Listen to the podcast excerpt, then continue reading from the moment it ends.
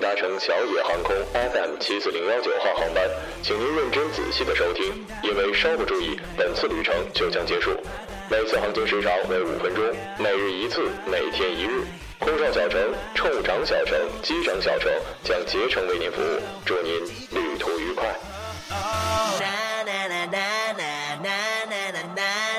Wow, fantastic, baby.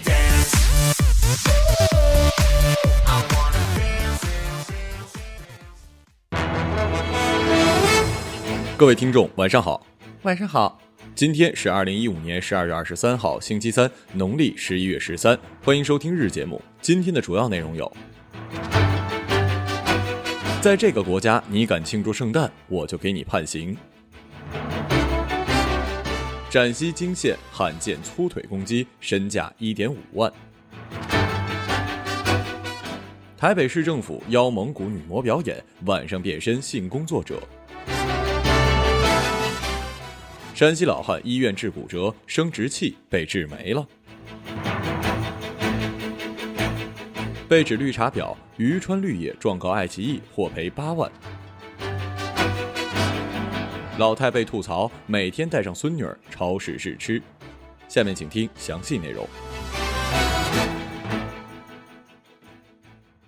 根据港媒报道，文莱国王哈山波纳加二十二号下令禁止民众庆祝圣诞节，以免影响该国的伊斯兰信仰。如果民众胆敢计划庆祝，将面临最高五年的有期徒刑。文莱有百分之六十七信仰伊斯兰教，基督徒仅占百分之十。当局允许在非穆斯林地区庆祝，但是不得将计划告诉于穆斯林。国王大人真是英明啊，从信息口直接封锁，是最直接有效的控制方式。你看北朝鲜都不知道世界上有面包的话，怎么去羡慕肯德基啊？啊对了，我强烈建议你啊，一定要看好国内的快递业，因为昨天我就看到我们送快递的居然在 cosplay 圣诞老人。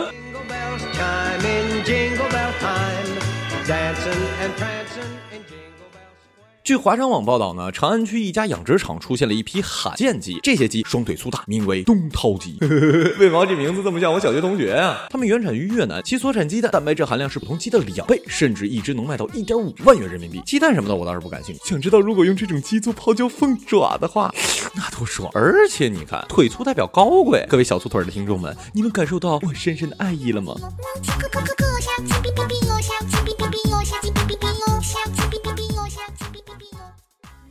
据台湾联合晚报报道，我勒个擦了！台湾媒体太强大了，每期都有你们的身影啊！两岸今日联手破获了跨国卖淫的集团老爹应招战。诶，听名字就知道这创始人绝对不是我们内地的。其中一名来自于蒙古国的女模，曾在今年应台北市政府邀请来表演，没想到她在工作间隙还变身了应招女郎，成为了该界的红人。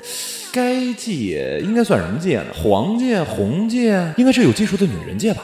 其实吧，这还真不怪台北政府。同时可见，这年头干什么都不容易，谁没个两三个拿手技能呢？比如我，我除了做电台，我还就会，嗯，呃，呃，好吧，我承认我不如他有才。有一个姑娘，她有一些任性，中新网新洲十二月二十三号电，刚过花甲之年的申建军化名，你妹的！为什么你们每一次化名都这么像真名啊？怎么也想不到，一次普通的骨折手术竟然让他永远的失去了生殖器，在以尿管和尿袋度日的一年中生不如死。可院方却无动于衷。对于这次医疗事故，院方最终表示选择走法律途径，一边躲一边替老身疼得慌。刚过花甲，一对才六十岁啊！对于现在人来说，这一点都不老好吗？我猜呢，给您做手术的那位大夫，他祖上应该是宦官之后，宫里的净身房做过总管。我是只笑笑笑笑。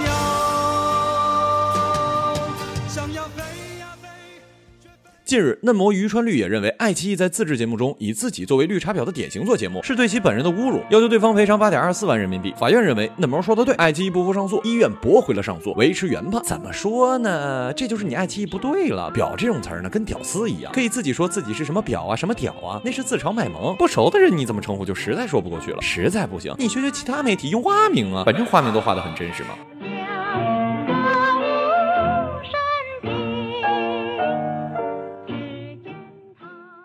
如今呢，很多年轻人因为工作忙，都把孩子交给了老人带。近日，玲玲的妈妈就接到了幼儿园老师的投诉，说玲玲呢在幼儿园给其他小朋友讲一些奇怪的养生知识，比如什么蜂蜜可以治病啊，鸡蛋最好是生吃。后来发现，原来是玲玲的奶奶经常带着玲玲去参加一些各种送礼物的讲座，并且带着玲玲天天去各大超市试吃。奶奶美其名曰要教小孩子从小就勤俭持家呀。看到这条，我真的不知道怎么评论了。奶奶呀，勤俭持家不代表占小便宜啊。总结下来就是，孩子还得自己带啊。就这样被你征服，切断了所有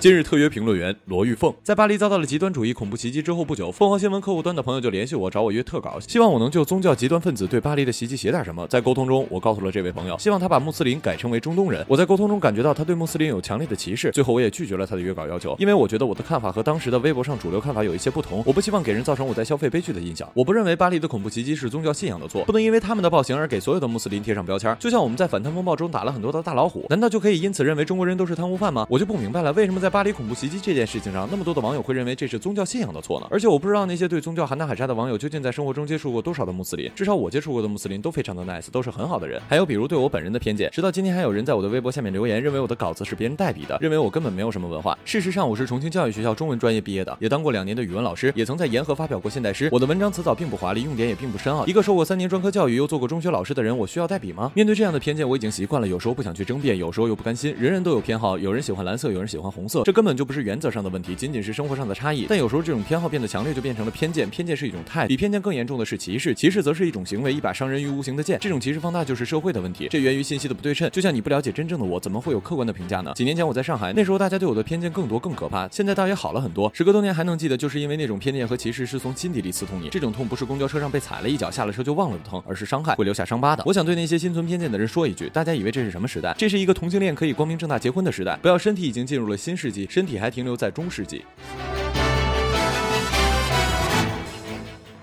好了，以上就是本期节目的全部内容，感谢各位的收听，我们下期节目再见，再见。